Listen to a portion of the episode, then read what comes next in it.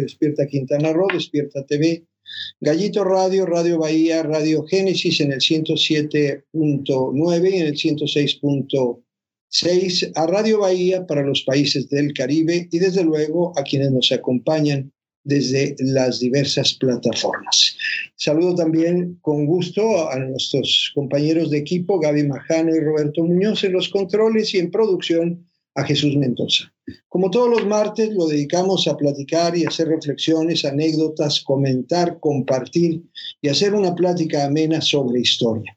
Y el día de hoy tenemos una sorpresa muy importante. Nos acompaña un joven estudioso, un eh, candidato a doctor en historia, un maestro que eh, ha investigado mucho sobre historia y de lo que me da, eh, me siento muy orgulloso y me da mucho gusto que nos, acompañe y que nos haya podido dedicar el día de hoy. Saludo con mucho gusto al maestro Iván López Gallo. Iván, buenas noches. Maestro Sadot, buenas noches. Es un placer estar con ustedes para conversar un poco esta, esta noche fresca aquí en la Ciudad de México. Bueno, acá es un poco caluroso en Cancún. La semana pasada estuvimos con un poco de frío, pero finalmente es eh, una noche también fresca, calurosa, pero agradable. Bueno, este, Iván, pues eh, los temas de febrero siempre nos obligan a pensar en los puentes y también en las fechas memorables. Y sin duda la fecha memorable más importante de febrero, sobre todo para los juristas y para la historia de México, es desde luego el tema de la Constitución. Pero la Constitución tiene varias facetas, aunque se celebra la, eh, eh, el 5 de febrero la promulgación de la eh, Constitución del 17, bueno, pues al auditorio le interesará la historia desde el punto de vista de las constituciones, cómo se da, cómo se da incluso pensando en Quintana Roo, eh, desde el primer documento que nos hace eh, sentir de alguna manera que somos parte de la historia y empezamos a, creer, a crecer como un país, son precisamente los sentimientos de la nación. Pero yo no soy el que sé del tema, el que sabe es el doctor Iván López Gallo, a quien eh, pues le cedo la palabra. Gracias. Todavía, doctor, todavía nos falta un poquito, pero yo espero pronto eh, mi querido maestro Sadot. Eh, sí, bueno, Los Sentimientos de la Nación son un documento maravilloso eh, creado o dado a luz por el cura José María Morelos y Pavón. Y un personaje que supongo debe ser entrañable para todos ustedes, don Andrés Quintana Roo. Y, y bueno, habría, antes de entrar a los sentimientos de la nación, me gustaría nada más comentar que muchas veces cuando uno viene a la Ciudad de México, visita el Zócalo. ¿No? Y en muchos lugares todos hablamos del Zócalo. El nombre oficial de esta plaza es Plaza de la Constitución. Eh, mucha gente lo sabe, algunos lo desconocen, pero no es Plaza de la Constitución pensando en la de 1917 o alguna otra, sino se llama Plaza de la Constitución por la Carta Magna que se expide en Cádiz en 1812, cuando está, ustedes saben, la guerra contra la invasión francesa que puso en el trono a José Bonaparte, el hermano de Napoleón, a quien le decían Pepe Botellas, se da este proceso, se da este movimiento y se crea esta Carta Magna para la que son convocados algunos habitantes de la Nueva España. ¿Quién va por allá? Pues, por ejemplo, Fray Servando Teresa de Mier es uno de los diputados constituyentes en 1812, ¿no? en paralelo, en, en lo que en ese momento era la Nueva España, tenemos el movimiento de independencia, la guerra de independencia, con personajes ya en este momento, en este instante, como José María Teclo, Morelos Pérez y Pavón, que es el, ha pasado a la historia como José María Morelos, ¿no? Y con él, decíamos, estuvo Andrés Quintana Roo dando luz a estos sentimientos de la nación. ¿Qué pasa con Andrés Quintana Roo? Que yo creo que es un personaje que no es tan valorado como se merece es un, es un, pues yo creo que es uno de los eh, primeros ideólogos que hay en nuestro país durante esta etapa de la independencia yo, y tuvo una... Sí. sí yo, yo, yo, si me permite, este, Iván, yo sí eh, haría un, eh, una pausa en esto, o sea, la interrupción vale, porque a veces no valoramos, coincido totalmente con usted, maestro, no valoramos la importancia de don Andrés Quintana Roo, ni siquiera los propios quintanarroenses. Eh, me, me, detengo un poco porque para los que poco sabemos de historia nos interesa mucho lo que nos está diciendo. Cuando hablamos de las Cortes y la Constitución de Cádiz, este, hay algo que a veces a los mexicanos y en Latinoamérica se olvida. La Nueva España abarcaba desde la frontera con Panamá, esa era la colonia de la Nueva España, y al norte era hasta eh, el territorio de las Californias, Arizona, Nuevo México, eh, Texas, desde luego, eh, también este, la zona de Miami, todo eso era la, la Nueva España. Y cuando se hacen estas, estas, se hace esta convocatoria para la constitución de Cádiz, hay todo un grupo de diputados mexicanos que van hasta España, como lo acaba de decir eh, acertadamente, como el propio eh, eh, Fray Servando Teresa de Mier, viajan hasta España como diputados a representar a todos los territorios, el territorio de la Nueva Galicia, de la parte de las Californias. O sea, había una gran cantidad de diputados que a mí me parece eso algo fenomenal de lo que no se habla en historia y no nos enseñan. Todos ellos tuvieron que ir hasta España para representar a los intereses y representar a todos los mexicanos, a todos los que eran los miembros de esa parte de la Nueva España, porque todas las colonias van allá. Y en ese sentido, desde luego, eh, bueno, pues es el antecedente, porque después eh, primero surge la idea de separarse, porque pues ya no es el rey el que reina, sino es Pepe Botella, como acabo de decir, porque eh, Napoleón invadió, y esto provoca la posibilidad de, de construir eh, al nuevo país y hablar de la independencia, pero aquí lo más importante también que me parece eh, eh, destacable es lo que acaba de decir. En este escenario, pues lo único que tenía que darle solidez a que pudiéramos ser un país era crear nuestra propia constitución, que fue la idea de don Andrés Quintana Roo. Pero perdón por la interrupción, pero creo que valía señalarle a la población, sobre todo a los quintanarroenses que nos escuchan, quizá muchos se preguntan por qué un estado lleva el nombre de don Andrés Quintana Roo y en un país donde solamente llevan, estados de la República llevan nombres de, de, luchadores de la independencia y desde luego, bueno,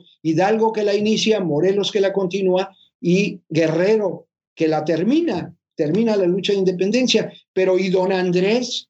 Pues don Andrés es tan trascendente porque era jurista y era periodista y es el que armó el tinglado y el entarimado institucional, jurídico y constitucional de este país. Pero bueno, perdón por la interrupción.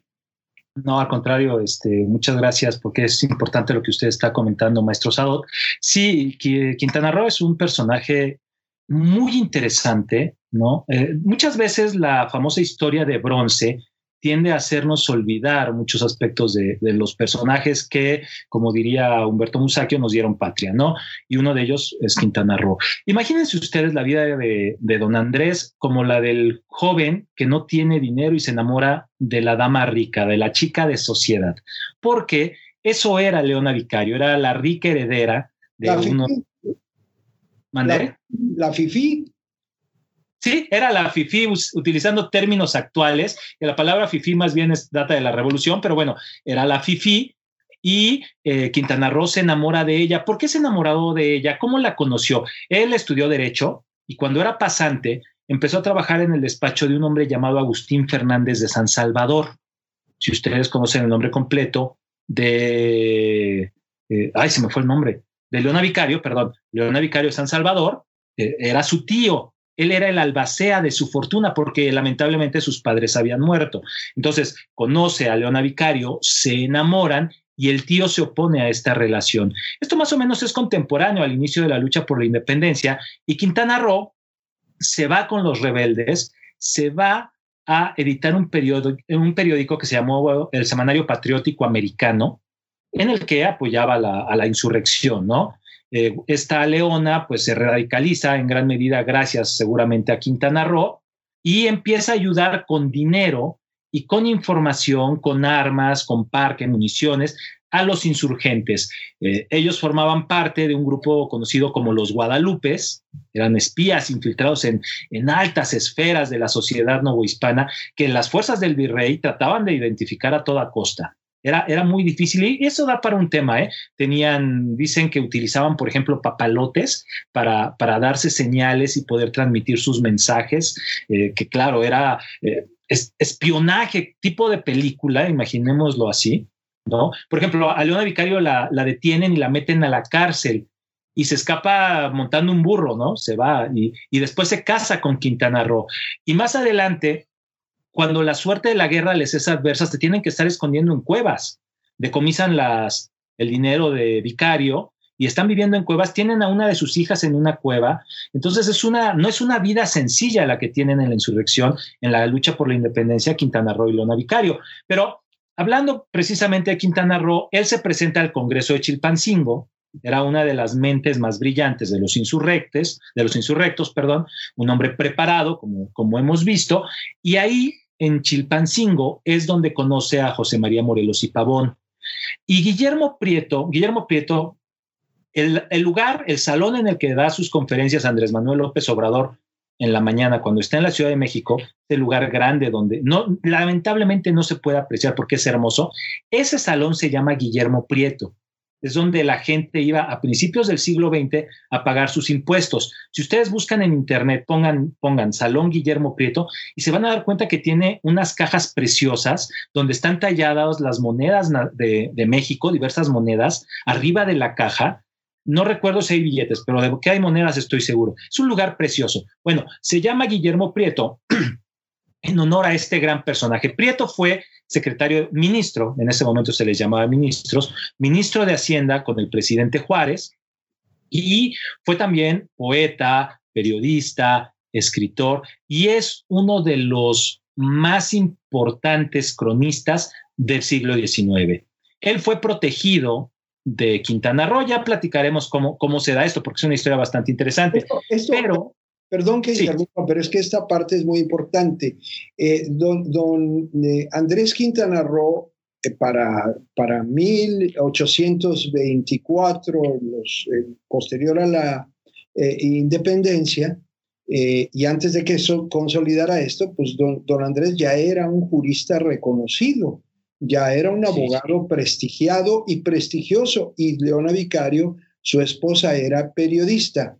Y obviamente en ese tiempo, pues seguramente era un chamaquito, eh, Guillermo Prieto.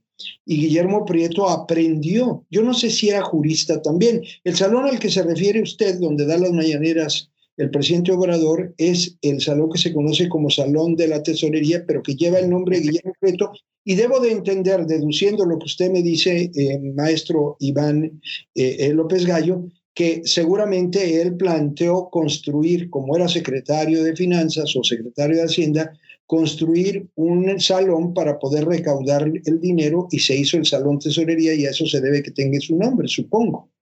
Ese, ese dato sí se los debo, habría que checarlo, pero Prieto, el, el Palacio Nacional Vamos a, pensar, eh, hay estados que tienen ciudades judiciales, ¿no? Por ejemplo, o ciudades administrativas. En la Ciudad de México, en la colonia de los doctores, por el centro, hay un espacio que se llama así Ciudad Judicial. Eh, vamos a pensar en una ciudad administrativa. En Pala, vamos a pensar en Palacio Nacional como una ciudad administrativa. Es, si lo han visto, si lo han visitado, pues bastante grande, ¿no? Imaginémoslo en el siglo XIX. La parte sur, si nosotros nos paramos en el asta bandera y tenemos la catedral a la izquierda y el edificio del ayuntamiento a la derecha, el sur está a la derecha.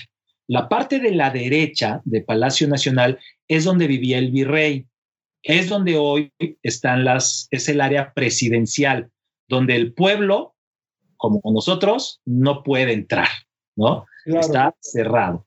Ese es el área, el área les decía, del Ejecutivo, vamos a llamarle así. Y todo lo demás de Palacio Nacional tenía diversas dependencias. Por ejemplo, en el patio central, que es donde hay la fuente del Pegaso maravillosa, al, al fondo estaba la Cámara de Diputados. Todo el siglo XIX estuvo ahí la Cámara de Diputados. Hoy la podemos visitar, pero es una reconstrucción porque se quemó. Del, del lado izquierdo estaba la cárcel. En esa parte donde estaba la cárcel es donde se hace el salón, eh, el salón hoy llamado Guillermo Prieto, y donde vive el presidente Juárez. Él no se va a la parte lujosa, él se va a la parte más austera, más fea de lo que era el Palacio Nacional, ¿no? Eh, en el siglo XIX, este edificio tenía dos pisos. Hoy, si lo vemos, tiene tres. Ese tercer piso se construye durante los años 20, pero todo el siglo XIX son dos pisos y está dividido en varias, en varias dependencias, ¿no? El día de hoy todavía, administrativamente, gran parte de lo que es este, este edificio, Palacio Nacional, no es un área que dependa del presidente, sino de la Secretaría de Hacienda. Y eso lo vemos en los guardias. Es, es muy, muy, muy chistoso muy interesante. Hay guardias de la Secretaría de Hacienda y hay guardias del Estado. Bueno, ya no existe el Estado Mayor Presidencial. Hay guardias del Ejército cuidando la seguridad de este, de este espacio. ¿no? Antes había del Ejército más el Estado Mayor Presidencial. Y, y bueno, este salón eh, reconoce la, figura de Prieto, que cuando muere es diputado, ¿no? Y como, como uno de los grandes ministros que tuvo, que tuvo Hacienda. Y les decía, él fue protegido de Quintana Roo y en un libro que es delicioso y si lo pueden comprar, yo se lo sugiero, vale la pena, se llama Memorias de mis tiempos. Es una narración desde que él es pequeño, es la vida de Guillermo Prieto contada por él, escrita cuando ya es un hombre bastante mayor. Y él dice que platicando con Quintana Roo, él le dijo que Morelos era un clérigo fornido, estoy, lo, lo estoy leyendo, cariancho, moreno, de grande empuje en el andar y movimientos de voz sonora y dulce. Así era físicamente José María Morelos y Pavón, y que estaban platicando durante el Congreso de Chilpancingo y el cura le dijo, siéntese usted y óigame, señor licenciado, porque de hablar tengo mañana y temo decir un despropósito. Yo soy ignorante y quiero decir lo que está en mi corazón. Ponga cuidado, déjeme decirle y cuando acabe me corrija para que solo diga cosas en razón. Y entonces empieza a hablar José María Morelos, dice, dice Guillermo Prieto, y que, bueno, que Quintana Roo le dijo, yo me senté y el señor Morelos se paseaba con su chaqueta blanca y su pañuelo en la cabeza. De repente se paró frente a mí y me dio su discurso.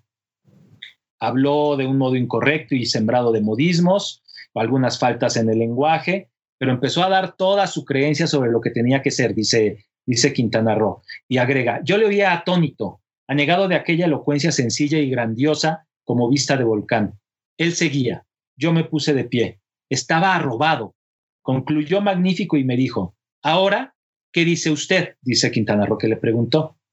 Digo, señor, le respondió, que Dios bendiga a usted, echándome en sus brazos enternecido, que no me haga caso ni quite una sola palabra y de lo que he dicho, que es admirable.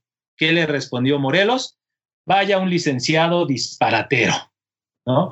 Eh, bromista. Entonces, eso es lo que dice Guillermo Prieto, pero yo creo, y, habría, es un tema interesante, ¿no? Que mucha de la ideología, mucho de lo que pensaba eh, Andrés Quintana Roo queda plasmado tanto en los sentimientos de la nación, porque son coautores, lo escriben entre los dos, y también en la, en la constitución, ¿no?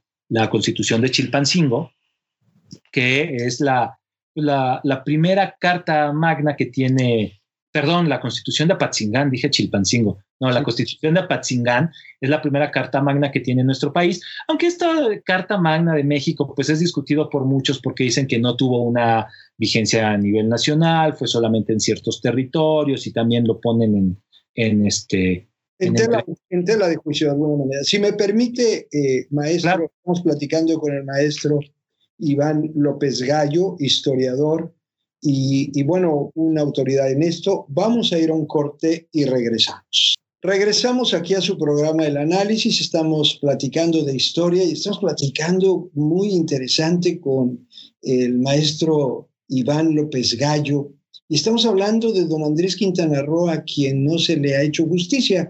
Eh, nos decía él, y esto era un dato que yo personalmente no conocía, que don Guillermo Prieto era prácticamente algo así como el pasante de don Andrés Quintana Roo, era un chamaco, pues un hombre joven, y obviamente con razón fue tan grande Juárez teniendo a hombres como Guillermo Prieto, como Melchor Ocampo, eh, etcétera.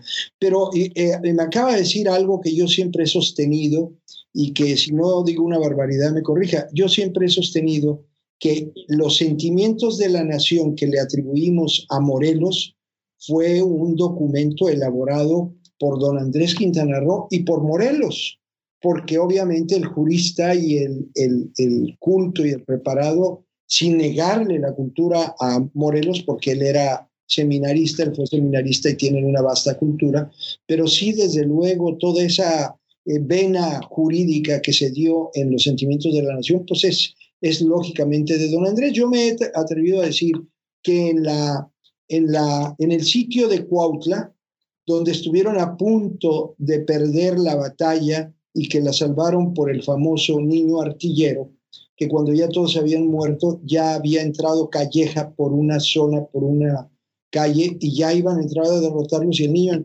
artillero disparó el cañón y se dieron cuenta de ese frente y lograron salvarlo. Pero si Calleja hubiera tomado a Cuautla, evidentemente hubiera agarrado ahí a Morelos, a don Andrés Quintana Roo y a Leona Vicario, porque Leona Vicario le, acababan de, le acababa de conseguir como buen jurista don Andrés Quintana Roo, y era su esposa, logró conseguirle el indulto. Entonces, Leona Vicario estaba indultada en Cuautla y estaban ahí. Eh, obviamente, eh, de ahí se van a hacer lo de la, después la, constitución de, de pero en el Inter, pues seguramente se reunían, platicaban, reflexionaban, y eso, ese documento garabateado, escrito por don eh, José María Morelos, yo casi me atrevo a pensar que lo escribía Morelos y que las ideas eran de don Andrés y de él. Pero bueno, usted es el experto y usted me corregirá. Bueno, si, hacemos caso a lo que dice Guillermo Prieto, ¿no? Eh, Quintana Roo le atribuye la creación del, o, las ideas de los sentimientos de la nación a José María Morelos, que le dice, no le, no le quiten ni le pongo una coma. Pero sin embargo, yo creo que, también mucho de lo que, de lo que pensaba Andrés Quintana Roo queda traducido en este, este documento, ¿no? Hay que pensarlo, y lo decía usted cuando platicábamos eh, fuera del aire, que Quintana Roo era jurista, ¿no? Entonces, la visión de un jurista en estos temas, pues es fundamental. Fíjense que es, es, es extraño o es este, interesante ver que uno de los personajes, por ejemplo, más importantes del liberalismo en México es Melchor Ocampo. Melchor Ocampo fue diputado, ya que estamos hablando o empezamos hablando de constituciones, fue diputado constituyente en 1857, pero no estuvo en la sesión en la que firmaron la constitución. Él se separa antes. La firma, por ejemplo, el, primer, el primero que firma la Constitución es Valentín Gómez Farías y dice, esta es mi herencia política, ya prácticamente ya me puedo morir, esto es lo que yo quería dejarle al país, ¿no? Ocampo es fundamental, pero no la firma. Y Andrés Quintana Roo, don Andrés Quintana Roo, es fundamental para la redacción de la Constitución de Apatzingán, pero no la firma, tampoco está en la sesión final en la que es firmada esta, esta carta magna, ¿no? Y bueno, eh, tras la declaración de independencia, Quintana Roo forma parte del gobierno de Agustín de Iturbide, hay que, hay que decirlo, y se separa de... ¿Don Andrés Quintana Roo? Sí, sí, Andrés Quintana Roo es subsecretario de Relaciones del gobierno de Iturbide. Esto entre agosto de 1822 y febrero del 23, pero no está de acuerdo con las acciones del gobierno y entonces es separado de su cargo y es encarcelado, ¿no? Es destituido y procesado por estar en desacuerdo con lo que hacía el gobierno de Iturbide. Porque al final eh, Quintana Roo era federalista y eso lo vemos en su, en su trabajo público que, que se da posteriormente, ¿no? Era yorquino, fue partidario de Gómez Pedraza, fue diputado al Congreso Constituyente, el que, el que se convoca cuando cae Iturbide y el que hace la constitución de, que se convoca en 1827 para hacer la, primera constitución ya del México independiente. Es poco después que lo conoce Guillermo Prieto. Eh, Andrés Quintana Roo era 31 años mayor que Guillermo Prieto, ahorita que lo, lo, que mencionaba usted, 31 años mayor. Quintana Roo era de 1787 y Prieto nace en 1813. En 1821, más o menos, a los 13 años, Guillermo Prieto queda huérfano. Prieto era, vino al mundo en una familia acomodada. Su papá era administrador de un molino en Tacubaya, que en ese momento no estaba en la Ciudad de México, estaba bastante lejos, dadas las comunicaciones de la época, ¿no? Carretas, caballos. Y eh, cuando tiene 13 años muere su padre. Entonces les quitan, le quitan a la familia todo lo que tenía, los dejan, como dicen, con una mano adelante y otra atrás. La, Guillermo Prieto tenía un hermano y estaban su mamá, el hermano y Guillermo. La mamá tiene un ataque, no se sabe bien qué fue, pero Prieto consigna que queda loca, tiene que ser llevada a un hospital para ser atendida. Y él es recogido y cuidado por unas señoras, unas conocidas, que trabajaban lavando y planchando. Y ellas hacían lo que podían para darle ropa y para darle de, comer, ¿no? Lo, lo, ayudan en su momento de mayor dificultad. Prieto siempre fue eh, como diríamos hoy, ¿no? Siempre fue pata de perro, le encantaba andar en la calle viendo lo que pasaba. Su, una de sus obras más famosas se llama Musa Callejera y tenía muchos amigos y uno de estos amigos era un barbero, tenía su barbería y, Prieto se iba a platicar con él y este barbero le sugiere buscar a Andrés Quintana Roo. Le dice, es un buen hombre, búscalo. Y Prieto, imaginémoslo, tiene 15 años, va a la casa del señor Quintana Roo y eh, se mete a la, a, la, a la casa y de repente ve una recámara, una habitación y entra a la habitación y dice que había una, una persona sentada, ¿no? Que en la, mano de, en la mano derecha, en la diestra, tenía la pluma de ave, o sea, que estaba escribiendo. La cabeza inclinada, la mano siniestra como en actitud de accionar. La frente pálida y severa, tirando a cuadrada característica del yucateco. Andrés Quintana Roo era yucateco. Eh, y, los propios, y características del yucateco, los propios ojos. Usaba una chaqueta blanca como nieve y tenía en el hombro su paliacate que por manía colgaba de un hombro sobre el pecho. Los cigarros se veían cerca y el, indispensable bracerillo de plata con brasas enterradas en cenizas para los fumadores de categoría, ¿no? Para que prendiera sus cigarros. Dice Prieto, yo temía respirar. Al final pues estaba abierta la puerta, lo estaba viendo desde afuera, tocó y le dijo Quintana Roo, pase, ¿no? Se acercó, lo vio que era un niño, 15 años, le dice, ¿qué quieres, hijo? Dame, di tu negocio, ¿no? ¿Qué quieres? Y entonces Guillermo Prieto le empieza a contar de, lo que pasó con, con su padre, de la situación de miseria en la que se encontraba, de la locura de su madre. Dice que quiso interrumpirlo Quintana Roo y él no lo dejó, no lo dejó hablar. Eh, terminó de, de, exponer, ¿no? Y, Quintana Roo se levanta conmovido y, le, le, le, dice, ¿no?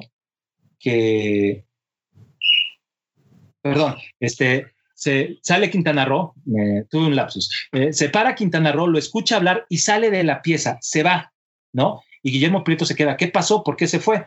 Bueno, regresa y le dijo a lo que fue a hacer fue a decirle a Leona Vicario y a otra señora que estaban en la casa que estaba este chico pidiéndole ayuda, ¿no?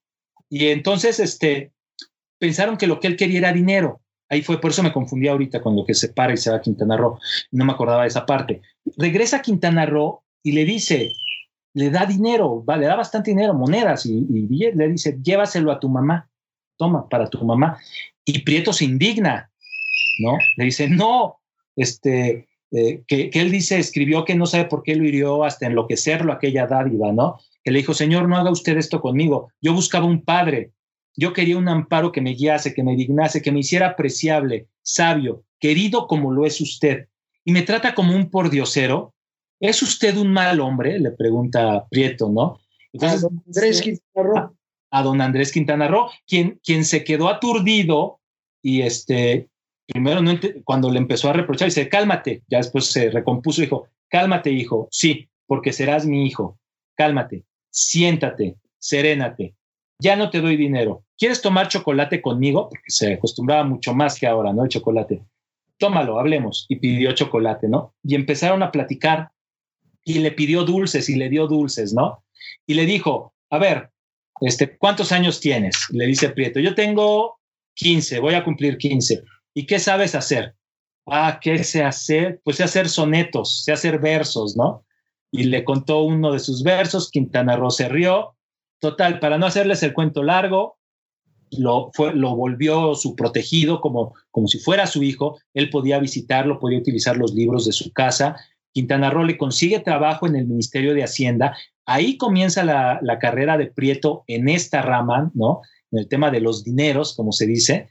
Y también le consigue eh, ser admitido, hace que lo admitan en el colegio de Letrán, en el colegio de San Juan de Letrán, donde empieza a estudiar. Entonces, si no fuera por la participación desinteresada y muy entusiasta de Quintana Roo, de don Andrés Quintana Roo, Guillermo Prieto seguramente no habría figurado en la historia de México o no habría figurado con la magnitud que lo hizo más adelante, ¿no? Y me refiero, por ejemplo, a la guerra de reforma y la intervención francesa. Y el respaldo junto a Juárez. Además, eh, hay un dato curioso que vale la pena señalar. Don Andrés Quintana Roo vivía en la misma cuadra donde está el, la escuela de medicina, lo que era antes la, la, este, la famosa Santa Inquisición, cercano a Santo Domingo. Ahí vivió y ahí murió don Andrés. Pero un dato que tengo que le les comparto es, don Andrés vivió ahí y ahí murió, y ahí murió Leona Vicario. Y en esa casa, en alguna temporada, en alguna época, en la parte de arriba vivía don Andrés, pero la parte de abajo la rentaba y se la llegó a rentar a Antonio López de Santana. Santana fue inquilino de don Andrés Quintana Roo Santana trabajó ahí con don Andrés Quintana Roo y eh, desde luego no trabajó sino en el tiempo, acuérdense que la escuela militar que fundó precisamente, o sea, me da mucha lógica lo que usted nos está platicando, maestro, porque la, la escuela, la primer, el primer colegio militar que hubo en nuestro país lo fundó Iturbide. Y la primera escuela militar que hubo estuvo precisamente en las instalaciones del Colegio de, Medicina, de la Escuela de Medicina, donde era antes la antigua eh, Santa Inquisición, ahí en Santo Domingo. Y entonces la casa de don Andrés pues estaba junto y obviamente quien era cadete y estudiaba en el colegio militar era Antonio López de Santana y él vivía y rentaba ahí en la casa de don Andrés Quintana. Pero continuamos porque está muy interesante lo que usted nos platica, maestro. Cuando se da este encuentro entre Quintana Roo y Guillermo Prieto, el presidente es Santana y Santana estaba de inquilino en casa de Quintana Roo. Entonces, Guillermo Prieto estaba buscando a Quintana Roo, pero también estaba buscando a Antonio López de Santana, ¿no? A Antonio de Padua, María Severino López de Santana y Pérez de Lebrón. el, nombre completo de este personaje, ¿no? Y, con quien se encuentra es con Andrés Quintana, con Andrés Quintana Roo, y el señor Quintana es quien, quien cambia su vida de forma decisiva, ¿no? Y pues es un, bueno, más adelante Quintana, don, don Andrés Quintana Roo, sigue su vida política, es nuevamente diputado, es ministro de la Suprema Corte de Justicia, es periodista, es incluso catedrático. Cuando se viene la guerra de los pasteles, él y Leona Vicario ofrecen sus bienes, dicen todo esto para la defensa del país, ¿no? O sea, don Andrés Quintana Roo era un hombre de ideas, pero era un hombre de acción. Si la patria lo necesitaba, estaba dispuesto junto a su esposa a quedarse en la miseria para ayudar a su defensa, ¿no? Y creo que eso también es bastante importante de mencionar.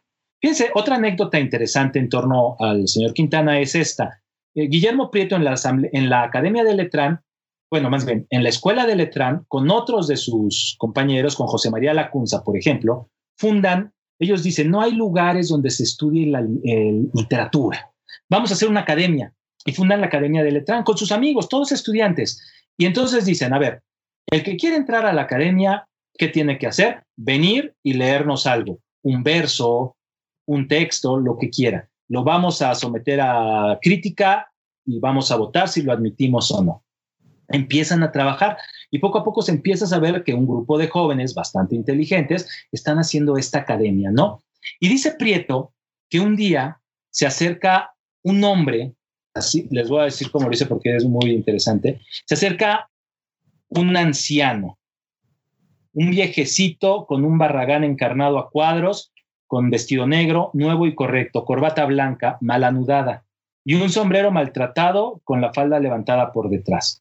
Era penoso el andar del anciano, su cuerpo notablemente inclinado, tez morena, ojos negros muy expresivos y brillantes, y una frente verdaderamente olímpica y llena de majestad. El viejecito tocó la puerta y sin más espera entró en el cuarto y se sentó con el mayor desenfado entre nosotros.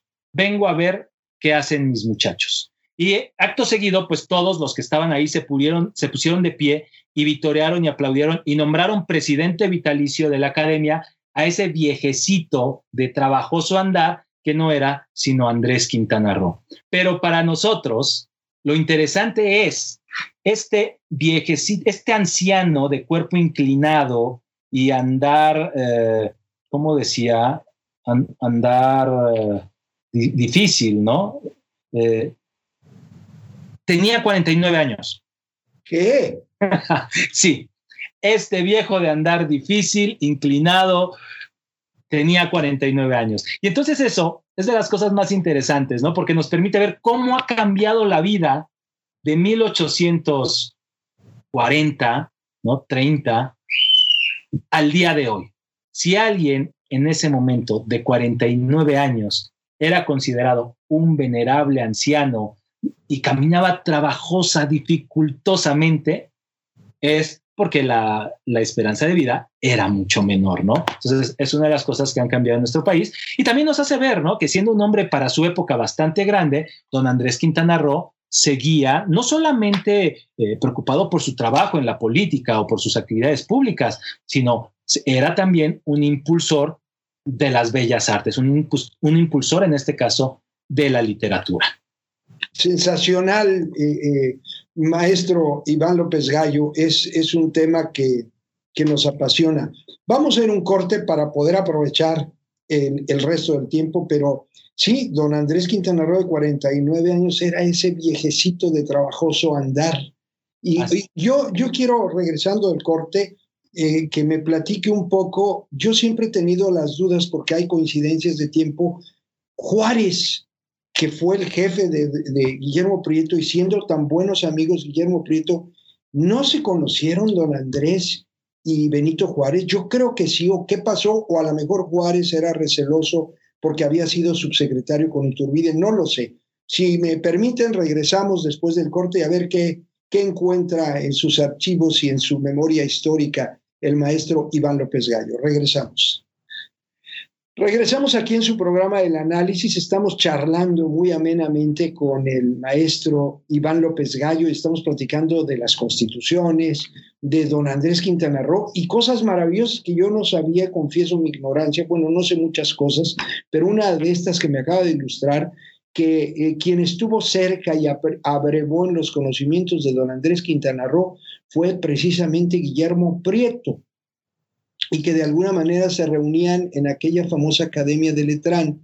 Y yo le preguntaba, hacía a, boca de jarro al maestro Iván eh, eh, López Gallo, eh, que temporalmente seguramente coincidieron en algún momento, porque pues, si, si Guillermo Prieto era prácticamente el hijo putativo de don Andrés Quintana Roo, y Guillermo Prieto siendo tan amigo del benemérito Benito Juárez y siendo jurista Benito Juárez, pues yo creo que necesariamente tuvieron que haber tenido en algún momento una conversación. Hubiera sido maravilloso rescatar algún diálogo o intercambio de ideas o comentarios de don Andrés sobre, sobre Juárez o de Juárez sobre don Andrés Quintana Roo. Pero creo que hasta el momento no hay muchas evidencias de ello pero sí tuvieron alguna coincidencia. Otra cosa que rescato de esta charla con el maestro eh, Iván López Gallo, eh, que me dice y que me, conmueve, que bueno, eh, llega a una reunión con todos los jóvenes a ver qué están haciendo un ancianito de difícil caminar, de difícil andar, y este ancianito era don Andrés Quintana Roo y era un ancianito de 49 años. Sí.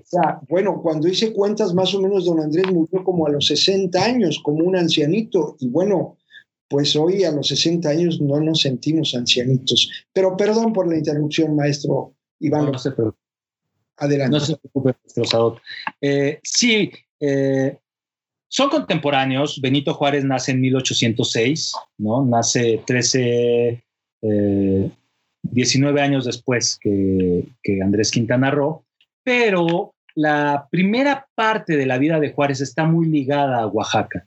Estamos hablando de que si don Andrés Quintana Roo muere en 51, habría que investigarlo, ¿no? Pero así de en primera instancia, creo que en ese momento, entre ser diputado en el estado de Oaxaca, ser secretario de gobierno, gobernador interino, eh, gobernador, ministro de justicia, ¿no? Me parece que Juárez no, no estuvo en la Ciudad de México, o si estuvo, fue, pudieron ser temporadas cortas, ¿no?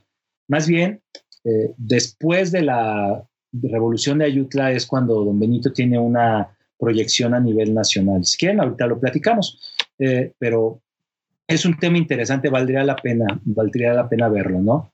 Eh, bueno, en, la, en la Academia de Letrán, que decíamos era presidida de forma vitalicia por este anciano de 49 años, están un día sesionando, ¿no?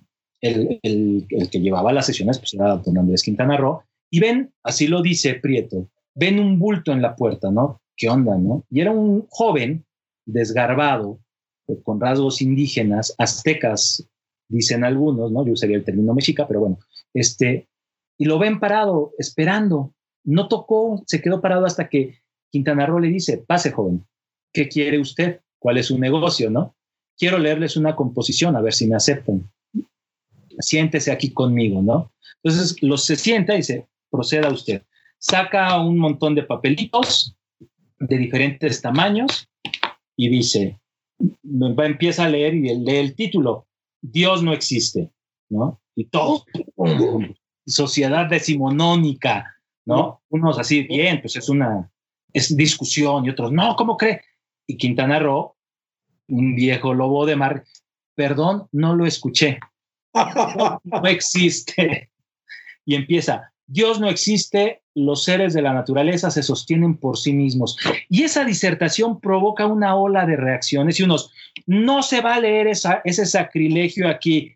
Otros, esta es una escuela, un instituto de educación, se va a leer. No se va a leer, dice el rector. Y Quintana Roo, yo no presido donde hay censura. Y otro invitado, vámonos a mi casa y allá lo leemos.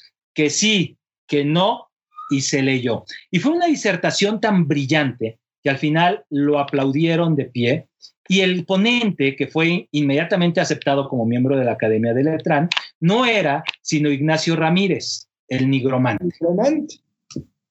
¿Sí? Entonces, es bien interesante, es maravilloso cómo estos personajes fundamentales y lamentablemente olvidados en la historia de nuestro país se van encontrando, lo que decía usted hace un momento, se va tejiendo su vida y ya sea poco tiempo o, algún lapso mayor, pero, pero se van influenciando unos a otros. Yo sostengo que México probablemente no ha tenido una generación tan importante en todos los sentidos como la de la época de la Reforma, ¿no?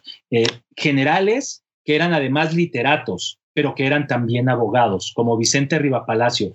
Rivapalacio, cuando viene la invención, bueno, Vicente Rivapalacio era nieto de Vicente Guerrero, era Vicente Rivapalacio Guerrero, hijo de una hija del caudillo. Vicente Guerrero. Así es. Cuando viene la invasión norteamericana, Vicente, este, perdón, Vicente Rivapalacio es prácticamente un joven, un adolescente, un postadolescente, y él consigue, arma una guerrilla y él le paga a la guerrilla y se va a pelear contra los norteamericanos. Después, se acaba la guerra, vuelve a su trabajo de abogado y cuando viene la intervención francesa, vuelve a hacer lo mismo, organiza una guerrilla, se va a pelear, obtiene el grado de general, pero imagínenselo, pelea por las mañanas y por las tardes escribe. Escribía un periódico, hay una canción que es deliciosa que dice, alegre el marinero con voz pausada canta y el ancla ya levanta con extraño furor. la nave va en los mares botando cual pelota, adiós mamá Carlota, adiós mi tierno amor. La famosa mamá Carlota, adiós mamá Carlota. Él construye esa canción, él, escribe esa canción. ¿De quién es? De Vicente Riva Palacio. Vicente Riva Palacio, claro. Eh, eh, era, militar y, combatía con las armas, pero también combatía con la pluma. Tenía la visión para ver que no solo las armas, una frase de Juárez es una imprentita. Necesitamos también hacer la guerra con las letras, ¿no? Con las palabras. Yo Entonces, hago, hago un paréntesis breve que en alguna ocasión algún poema de Mario Benedetti eh, o alguna crítica que le hicieron a Mario Benedetti los eh, eh, activistas guerrilleros decían, oye, pero usted no sale y dispara y no sale a, exponer la vida. Y Benedetti les decía, si yo disparo, no voy a matar a nadie, me van a matar a mí. No voy a ganar nada, pero ustedes van a perder un poeta. Continuamos, perdón por la interrupción. Sí. Algo similar le pasó a Gabino Palomares, uno de los cantantes de música de protesta y música mexicana más importantes que tenemos el día de hoy, ¿no? Que estuvo junto a Amparo Ochoa, junto a Oscar Chávez, lo invitan a cantar, me parece que en El Salvador o en Nicaragua, y de repente empieza la balacera y él se tira espantado, ¿no? Y le dice uno de los jóvenes que estaban ahí, discúlpenos, pero la guerra se hace con balas, ¿no? Entonces, ¿qué pasa? Pero no, en, la reforma, en la intervención, teníamos poetas que, que, peleaban con las armas en la mano, ¿no? Otro hombre que, que está luchando por sus ideales y que también escribe es Guillermo Prieto. Decíamos, seguramente han escuchado ustedes otra canción que dice, cangrejos al combate, cangrejos al compás, un paso para adelante, 200 para atrás. ¿no? Los famosos cangrejos, casacas y sotanas dominan donde quiera. Esa canción es de Guillermo Prieto, ¿no? También, combatir al enemigo de forma que llegue a las masas, porque hay que pensarlo, muchas veces lo olvidamos, así como lo de la edad. Estamos hablando de un México que cuando empieza la guerra de independencia tiene cerca del 98% de analfabetismo, casi el 100% de analfabetismo. ¿Quién sabía leer? Los españoles, varones, los criollos, varones, y uno que otro mestizo. ¿no? Algunas mujeres, pero eran minoría, porque las mujeres eran educadas para estar en la casa sirviendo a su marido, ¿no? Era la triste realidad de esa época.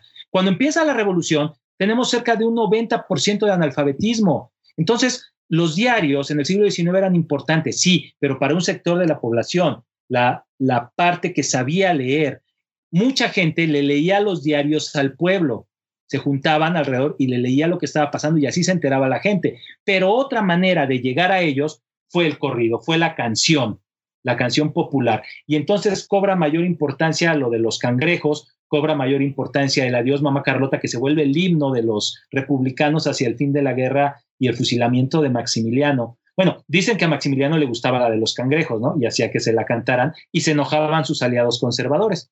Pero bueno, al final, como lo decíamos, quitamos la, la historia de bronce, bajamos a estos personajes y son seres humanos con errores, aspiraciones, virtudes, y son mucho más interesantes y mucho más ricos que lo que podríamos llegar a pensar. Importantísimo, eh, maestro Iván López Gallo. Y bueno, eh, es, muy importante porque yo siempre no, no quiero hablar con, con el corazón, yo soy por una naturaleza, eh, por vivir en Quintana Roo, por haber dedicado tiempo de mi vida al estado de Quintana Roo, soy un apasionado de este personaje y del Estado. Pero siempre he pensado que el pensamiento de don Andrés marcó la estructura jurídica de, de nuestro país en las constituciones. Y creo que con lo que usted me platica, maestro López Gallo, está presente. Seguramente Guillermo Prieto tomó, abrevó en esa ideología y ese pensamiento de don Andrés Quintana Roo y lo plasmó también en la vida política de cuando llegan los, eh, eh, eh, los juaristas, cuando llega la guerra de reforma, cuando, cuando ascienden al poder y desde luego las leyes de reforma, seguramente está impregnado de esa sabiduría de don Andrés Quintana. Seguramente, sí. Es una, como lo decíamos, ¿no? El siglo XIX es una época importantísima en la historia de México. Sí es una época de grandes conflictos, de gran inestabilidad, de grandes derrotas, derrotas terribles. La guerra contra los Estados Unidos, que nos cuesta más de la mitad de nuestro territorio. Antes se separa Centroamérica de México, ¿no? Y Quintana Roo es fundamental para evitar que México pierda más territorio. Entonces, es un siglo muy interesante. Yo decía ah, en el corte anterior que creo que la generación más importante es la de la reforma, por el, tipo de personajes que hubo. ¿no? Una gran cantidad, no solo en los liberales, entre los conservadores también hubo grandes personajes. Claro, en ambos bandos también hubo, seres despreciables, como Leonardo Márquez, ¿no? Es, un hecho. Pero todo el siglo XIX es, es este, prolífico en este tipo de personajes, como, como Andrés Quintana Roo, como el nigromante, como el doctor José María Luis Mora, como Valentín Gómez Farías, al que los conservadores le decían Gómez Furias, ¿no? Eh, eh, por, sus, por sus posiciones radicales. Entonces, es un siglo súper interesante, que la verdad es que hay muchos estudios sobre, sobre él, pero no han llegado hasta, hasta nosotros, no han llegado hasta el común de la población, ¿no? Y, la, y realmente vale la pena, vale la pena acercarse a estos hombres, ¿no? Porque son inspiradores y muchas de las preguntas que tenemos en el presente, conocer los hechos del pasado pueden ayudarnos a resolverlas, ¿no? Eh, es, yo, yo soy un enamorado de la historia de nuestro país. Creo que, y lo dicen muchos extranjeros cuando se acercan a México, ¿no? Que, es sorprendente la, historia que tenemos, son sorprendentes nuestras tradiciones. Eh, vamos, tenemos todo para convertirnos en una potencia mundial, ¿no? Está en nuestras manos poder alcanzarlo algún día y no seguir prolongando una serie de luchas que desde el siglo XIX tenemos y vemos reproducidas en diferentes momentos, en la época de Madero, en la época de la postrevolución, el día de hoy, ¿no? Entonces yo creo que, que, la historia nos enseña eso, que somos un país que tiene grandes, grandes posibilidades de salir adelante y de lograr cosas muy importantes. Maestro Iván López Gallo, se nos acaba el tiempo y antes de que se nos termine el tiempo, yo quiero hacer, eh, hacerle una pregunta y sobre todo entusiasmar a nuestro público por la historia y por un tema que usted maneja. Hay un libro que no sé si usted conozca y que le recomiendo, este maestro Iván López Gallo. Eh, se llama El que no espera vencer ya está vencido. Platíquenos de ese libro. ¿Conoce usted al autor? Sí, lo veo al espejo en las mañanas. este, bueno, el que no espera vencer ya está vencido. Nació, la idea del que no espera vencer ya está vencido. Nació hace cuatro, cinco, tres años, no recuerdo exactamente la fecha, cuando cayó en mis manos un libro que se llama México Bizarro. ¿sí? Es un libro interesante, pero que toma la acepción de bizarro como algo grotesco, como algo mal hecho, ¿sí? Y entonces lo que hace este libro es enunciar una serie de acontecimientos de la historia de México que tienen que ver son increíbles, como lo de la PACA, ¿no? Esta vidente que trataba de ayudar a la Procuración de Justicia, la PGR, como eh, tipo un, un, juez que se suicida de dos balazos en la espalda, ¿no? Actos grotescos de la historia del país. Y yo me dije... Es el caso de... Bueno, sí, sí. Dígame, dígame, no, adelante. Ese, ese es el caso de este... Ay, se me ve Abraham, Abraham Poluscanga, claro el juez de la quiebra de Ruta 100. Exacto, sí. Entonces yo me dije, bueno, sí es cierto, la historia de México abunda, abunda en esto, ¿no? Eh, más allá de, la, de las ideologías que podamos o no tener, no puedo entender que un presidente, el presidente de un país que acaba de padecer una enfermedad como el COVID, salga hoy sin cubrebocas. A ese grado abundan este tipo de ejemplos, ¿no?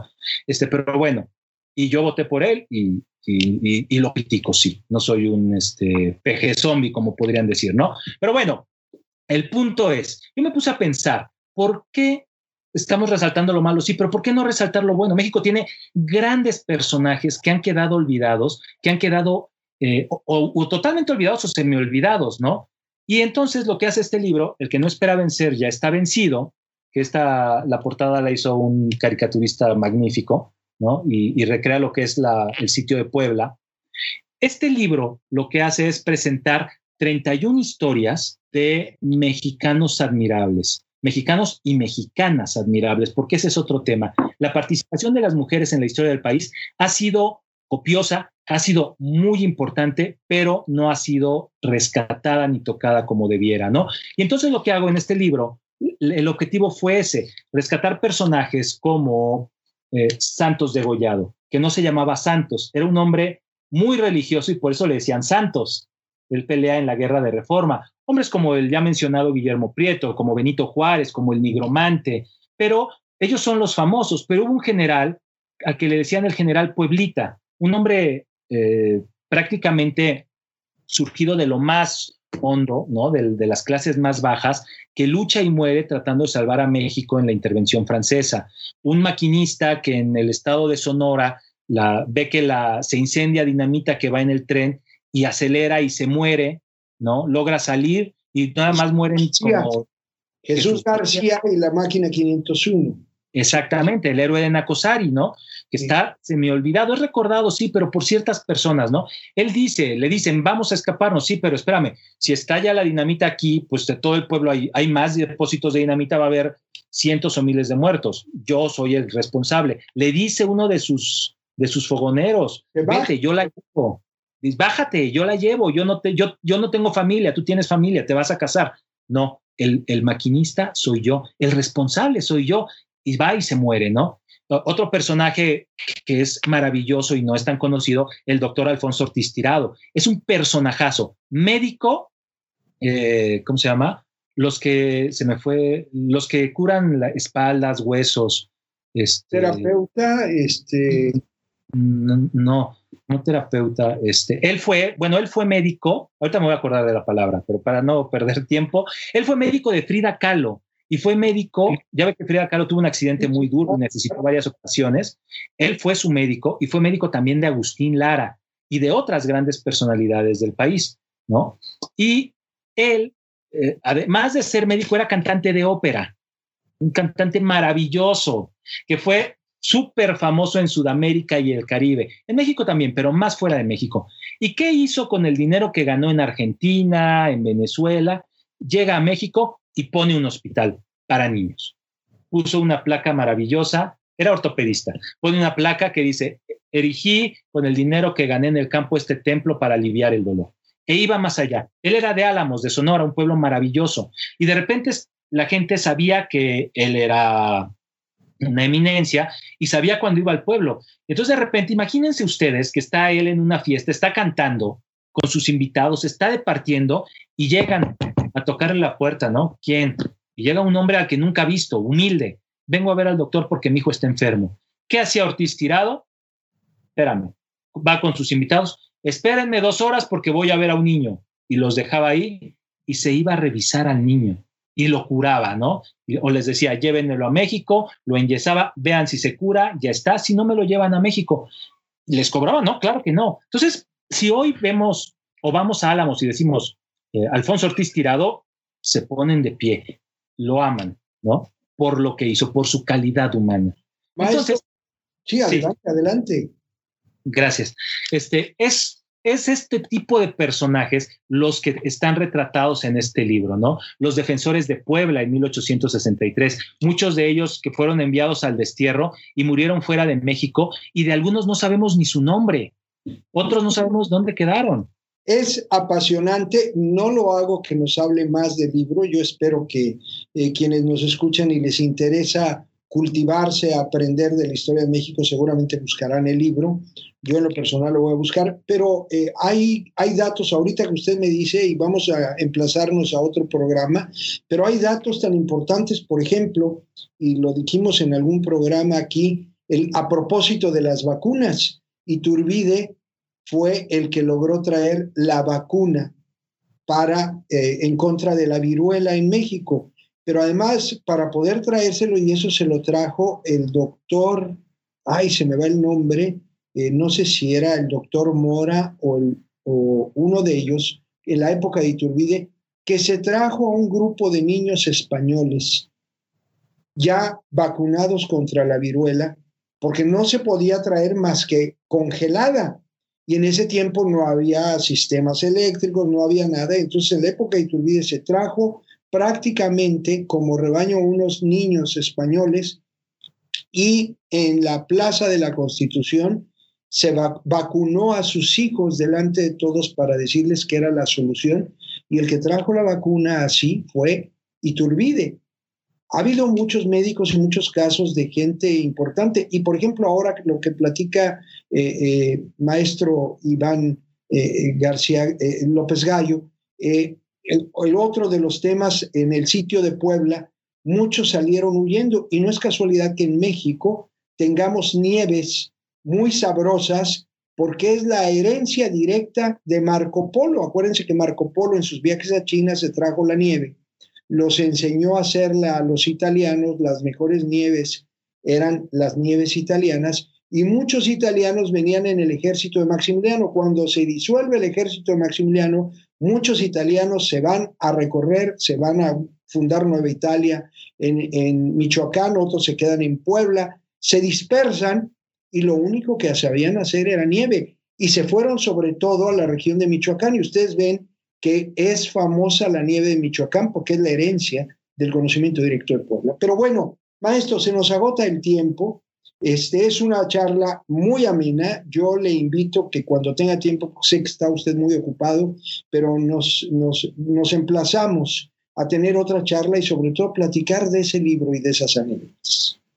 Claro que sí, le agradezco mucho la invitación. Para mí ha sido eh, muy, muy ameno, muy agradable. Nada más rápido le diría a la gente que si les interesa el libro, pueden mandar un correo a edicioneslogo.gmail.com y ahí les pueden dar, les pueden dar información. Y este, pues bueno, le decía, ha sido muy enriquecedor. Me voló el tiempo, ya veo que sí, es bastante tarde, pero, pero bueno, cuando está uno con amigos, siempre el tiempo se va muy rápido. Gracias. Es usted muy amable, muy generoso, maestro eh, Iván López Gallo. Yo le agradezco que nos haya acompañado.